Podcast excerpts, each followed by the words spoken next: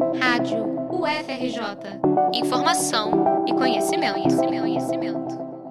Circula pelas redes sociais a informação de que o Tribunal Superior Eleitoral, o TSE, sofreu ataque hacker no primeiro domingo de eleição. De acordo com as mensagens, isso comprovaria a suposta insegurança das urnas eletrônicas, que estariam vulneráveis a fraudes. Mas a checagem da agência Lupa verificou que a informação é falsa.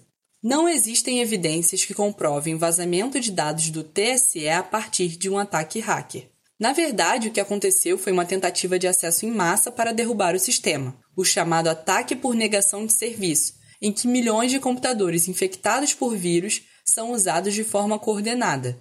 A ação consiste em tentar sobrecarregar o sistema.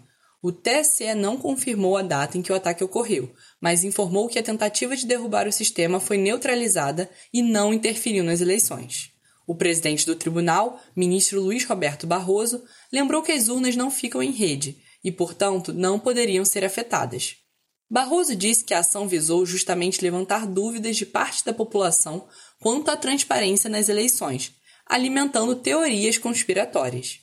As informações desta reportagem foram checadas pelo projeto Democracia Digital, uma iniciativa da Agência Lupa, do Instituto de Tecnologia e Equidade e do Movimento de Combate à Corrupção Eleitoral, com o apoio do WhatsApp e dos tribunais regionais eleitorais de todo o Brasil.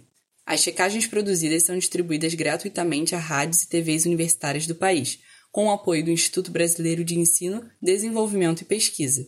Giovana Quebian para a Rádio FRJ, juntos na luta contra a desinformação.